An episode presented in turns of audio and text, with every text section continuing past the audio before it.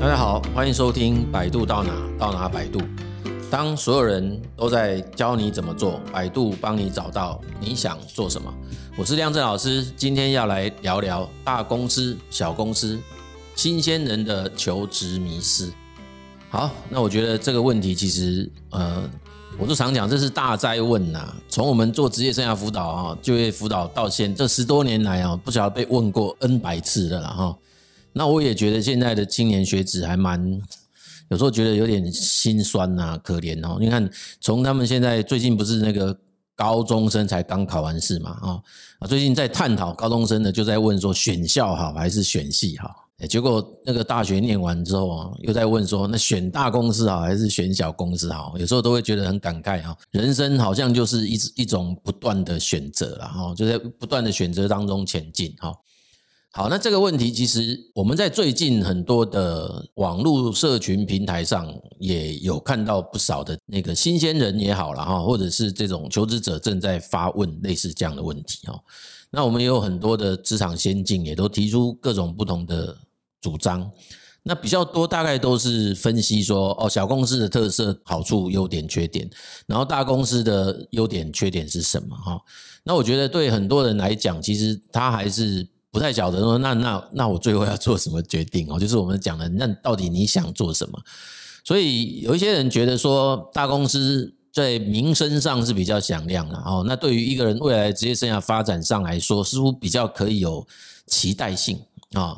那是另外也有一种主张，觉得说到小公司去哈，因为它比较有办法在各个不同的功能上都有历练的机会，所以也许对你未来的职业生涯的能力来说，也可能养成上来讲会比较完整哦，比较周延啊，说不定也很有机会可以到大企业去发展了哈。那当然从职业生涯的规划的角度来看哈，我们到底可以怎么去思考这样子的问题？然后我觉得这个部分可能。跟我们传统说用纯粹的去看这两种类型公司的优缺点来做衡量，可能会多一些延伸性的想法了哈。因为我每次都会当被问到这样问题，我大概都会问你为什么会问这个问题？也就是在选择工作上来讲，进大公司还是进小公司，这个何以会成为一种选项？那很显然就是自己在内在当中会有某一种预期也好，或者是期待嘛。哎，你是希望自己的职业生涯要长成什么样，然后才会去思考说我要进大公司好还是进小公司好吗？还是没有想这件事情，纯粹只是说，哎，我现在有很多选择，那我想要进大公司还是进小公司？那这里面其实我们都还要先厘清哦，那到底什么叫做大公司，什么叫做小公司？哎，这到底定义是谁讲的？那有没有中公司啊？哎，那中型公司又是什么啊？所以其实我必须说，这种所谓大中小，或者是大偏中、中偏小，这其实坦白讲哈，应该是个连续性向度啦。像呃，我们以前曾经在我啦，我只以前曾经在纺织产业待过。我们因为是制造业啊，制造商啊，所以我们的客户是有国际大品牌啊。那我曾经去看过那些国际品牌，他们一年的营业额。那看的是吓死人，那是上千亿美金啊！那我们公，我们的公司在台湾已经算是不小规模的公司哦，对，都挤到那个天下一千大里面。那个营业额规模，你把它放在那个上千亿美金，那真的是叫做小蚂蚁一只啊！所以我们要去比较说，在某一些规模下的公司，我们在台湾看起来就是大公司，可是你如果放到一个另外一个尺度下面来比较，它很可能瞬间变成是一间小公司了，你知道吗？哦，所以其实我觉得这件事情都应该要先去厘清了。我现在目前在职业生涯辅导上，我们比较会听到的会说。那个所谓的大公司是可以提供相对稳定的工作保障的公司，好，那小公司他就会认为那个工作保障比较不稳定，然后它比较偏人治，诶，大公司比较偏有制度有法治。我必须这样讲哦，如果你用这种方法去分大小公司，我跟你讲，也会有很多人就直接被打枪了啊，因为大公司就真的比较稳定吗？哎，这个其实也，我也必须要打一个问号了。以目前我这样观察起来哦，现在这种环境氛围下跟未来，我个人可以很大胆的说，并没有哪一种规模的公司可以很笃定跟打包票跟各位说，哎，我的公司是所谓相对可以稳定有保障。每家公司都是不断的必须要应变那个外在环境的变化啦。也许在工作权上的保障大过于所所谓小公司，可是你看我们在国外看到的例子，这个一旦碰到那个外在有就是超大事件发生的时候，其实先垮掉的其实反而是大公司啊，而不见得是小公司啊。因为小公司他们在固定管销成本上面的负荷，不见得会比大公司来得高啊。哦，那大公司之所以有机会可以撑下去，主要也是因为。我认为是有政治因素在里面，因为它影响到的社会动荡太大，所以有时候如果太过于刺激的一种动荡，反而是因为这个原因而让政府出手去维护它，就大到不可以倒的概念了，而不是因为这家大公司本身的体质不会倒了哦。所以我觉得这件事情都应该要用新的观念重新去看待它哈。好吧，那我们今天就不要从这个角度去看了。我觉得拉回到个人层次，应该要回来想的是。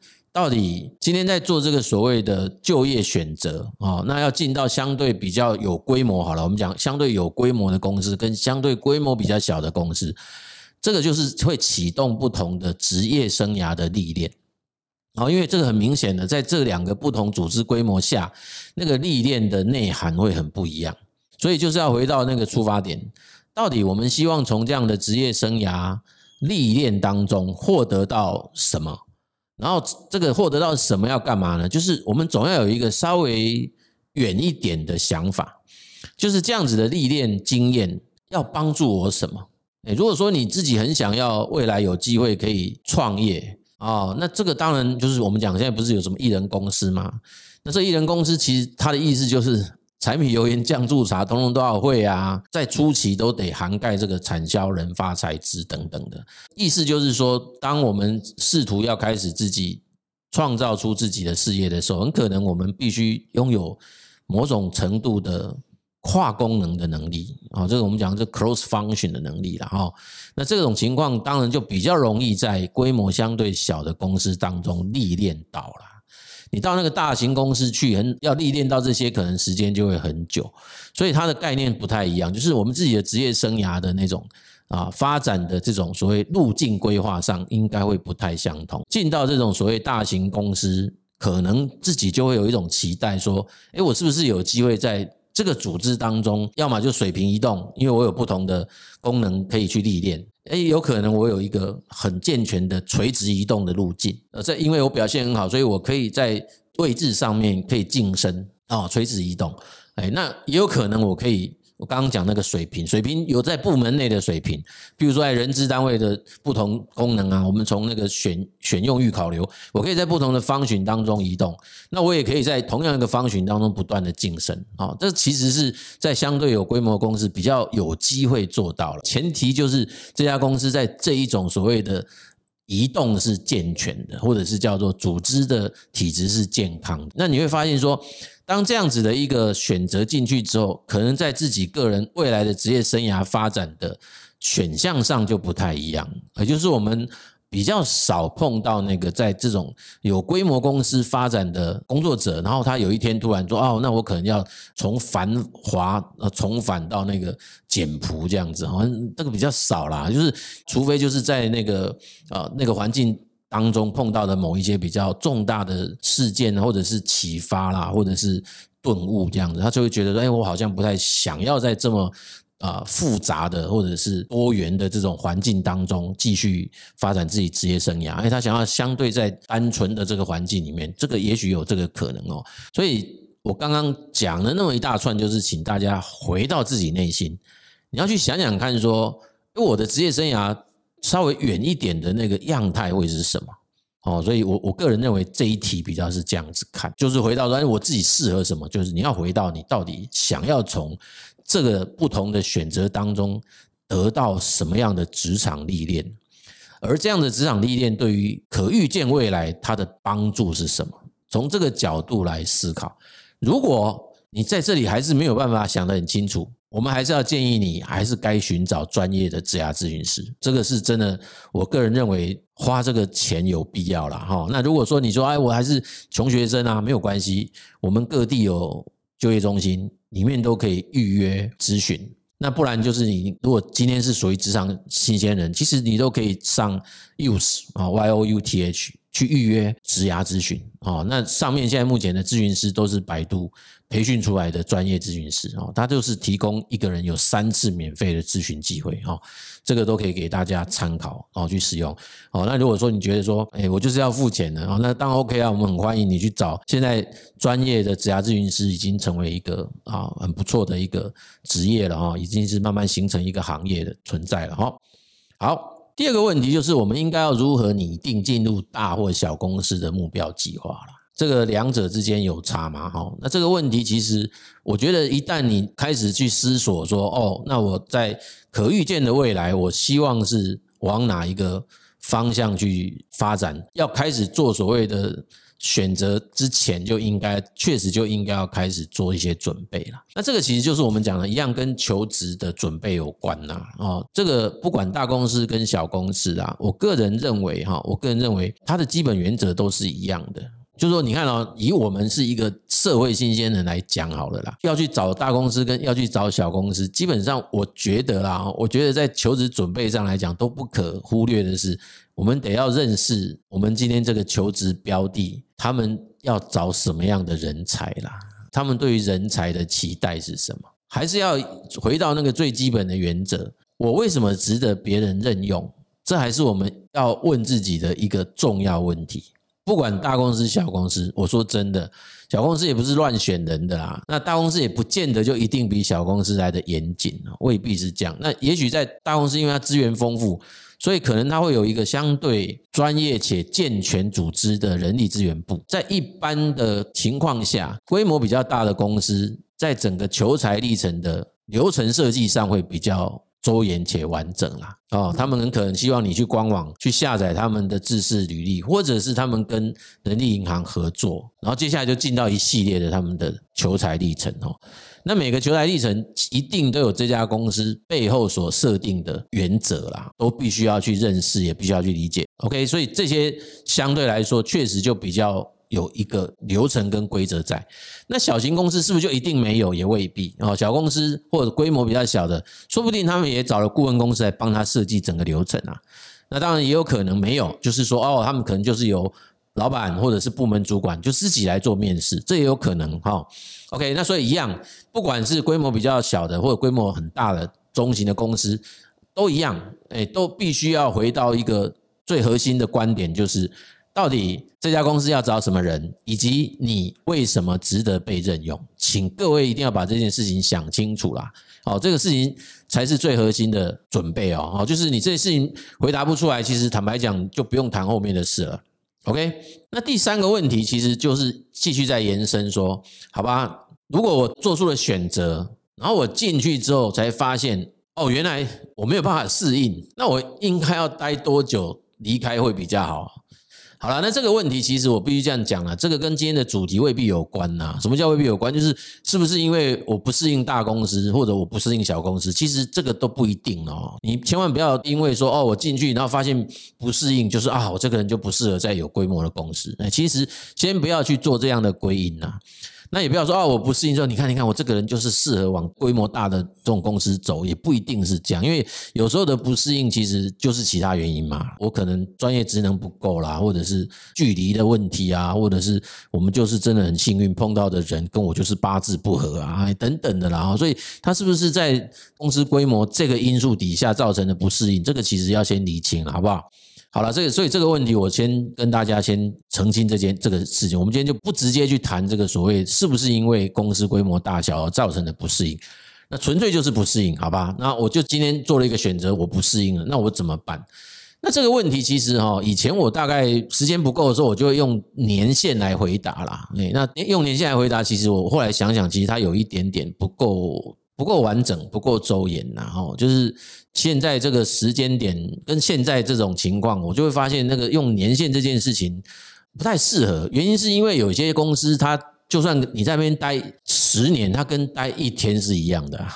就是假设某一种工作啦，你在里面就是没有成长啊，就是每一天都一样啊，所以你做五年、做八年、做十年，其实跟第一天是一样的啊，那跟做几年无关啊。我们讲实在话是这样，对不对？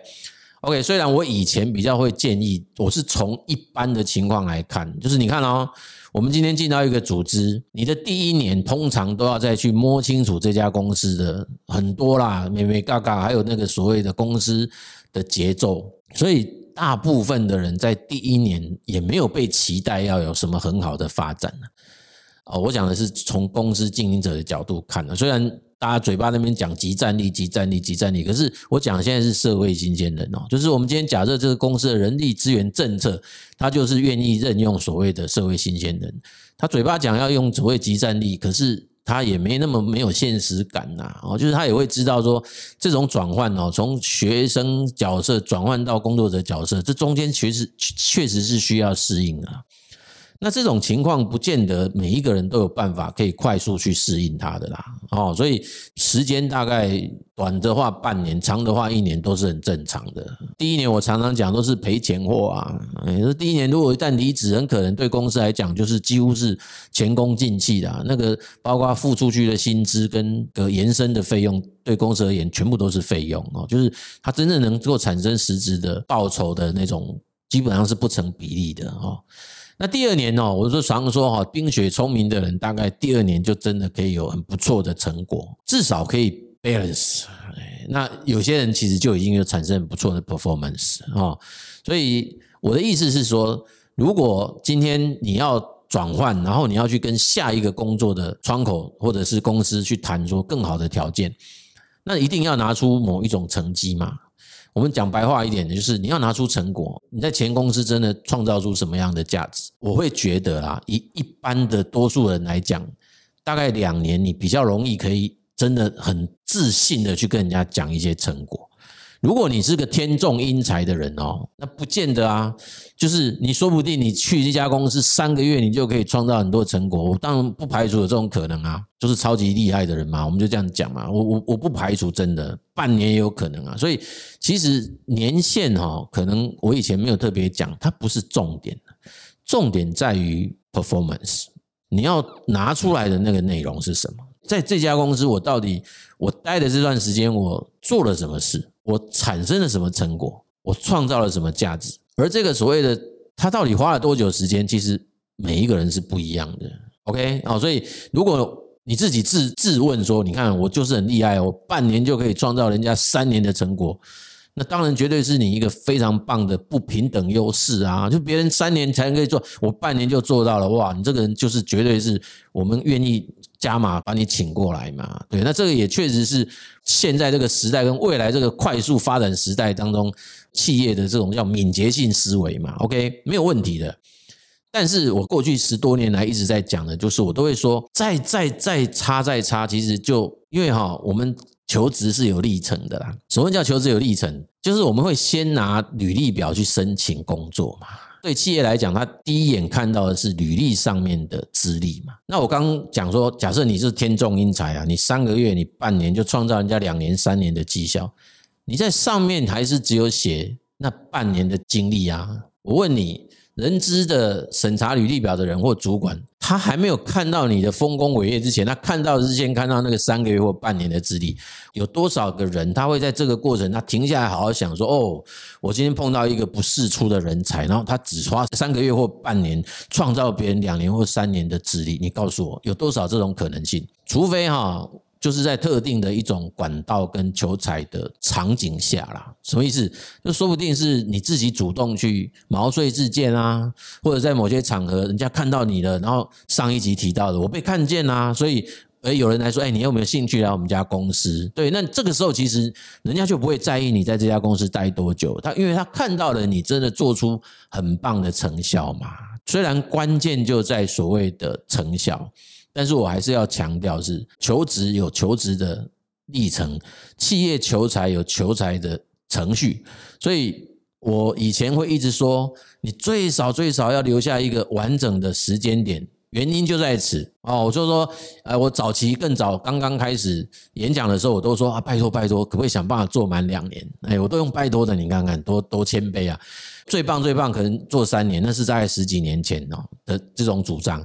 后来我就慢慢缩短了，你知道吗？后来我就说，哎，那最少两年。那接下来我说，不要不要不要，那至少要有一年啊，就是你至少让人家看到一个一年的完整时间。那我就很少再放放松这个一年的这件事了。就是如果说你低于一年，就是我刚刚所担心的事。各位各位应该听懂我的意思哦。所以虽然重点在于 performance 啊，但是我们还是得要换位思考。企业端的想法，在找人才的过程当中，还是有它的程序在哈，所以这一题哈要跟大家讲哦，其实不在待多久这件事，在于我们要拿出什么成果跟下一家公司谈啊，这是比较要紧的。OK，所以这是我们在这个主题下要跟大家交流的三个问题哦哦，所以请各位要在 review 一下，就是说我们其实。得要先从自己的可预见未来的职业样貌哦，就是我的职涯样貌回推回来看我自己到底在哪一种规模下的公司哦，它比较容易哦，能够取得对我未来职业生涯发展比较有帮助的职涯历练，这是一个比较重要的思考了哦，而不单纯纯纯只是去看那种那个规模大小这件事情来做选择。好吧，所以哈，其实不管哈，到底选择大公司或小公司啊，甚至一人公司啦，哈，到底要进去什么样规模的公司，可能不是我们真正今天要去探讨的问题啦，哈，就是要真正探讨的，就是到底我们自己会想要透过进去哪一种类型的公司来帮助我未来职业生涯的发展。这个部分当然就会牵涉到，就是那我未来的职业发展到底是什么样的样貌哦？那这种叫预见未来。那这个预见未来就是一个大哉问了，也是一个很重要的课题啦。哦，那虽然有些人主张说，哎呀，这个不要去看那些啦，那个变化哦，计划永远赶不上变化。可是我跟各位讲，没有计划就很难应变变化。所以我们通常还是希望。对于所谓的未来的变化，还是要有一些初步的规划跟计划。好，所以哈，我们这种自我探索，其实呃，当然最棒的方式就是实际行动，从工作当中去得到这些相关的经验哈。那现在当然也有很多的资源可以去运用，包括各种的正式的测评也好，或者非正式的工具、牌卡等等哦，甚至于我们有越来越多的专业的职涯咨询师、职涯教练等等呢，都已经在台湾的社会各个角落来协助迷茫的人呐，哈，摆渡他的生涯这样子哈。OK，那我们也很诚心的祝福大家啦，都可以在。这样子的过程当中，可以很顺利的找到自己的这种天赋跟热忱哈。那我们这期节目播出应该没多久后，应甚至已经有很多的人已经开始准备在找工作了。然后因为我在学校教书。啊，这学期就已经有些大四的学生都已经开始在找工作。我希望这一集的呃我们的分享啊，对大家会有一些帮助啦。因为毕竟这个题目最近在很多平台上都看到蛮多的讨论哦，但是就是一直很少看到这样子的切入观点然后就是大概都会一直在分析这些规模大小不同的公司的优缺点，但是其实还是要回到人身上，还是要回到问这个问题的人身上，究竟。为什么要问这个问题？哈，这个是比较重要的核心。OK，那我们这一集的节目就跟大家分享到这边哈。如果你喜欢我们的节目啊，欢迎订阅，也请你帮我们分享给更多的朋友来听哈。那我们会更加的努力来制作内容更精彩的、更丰富的这个节目给大家来听哈。谢谢各位的收听，百度到哪到哪百度，我们下集见。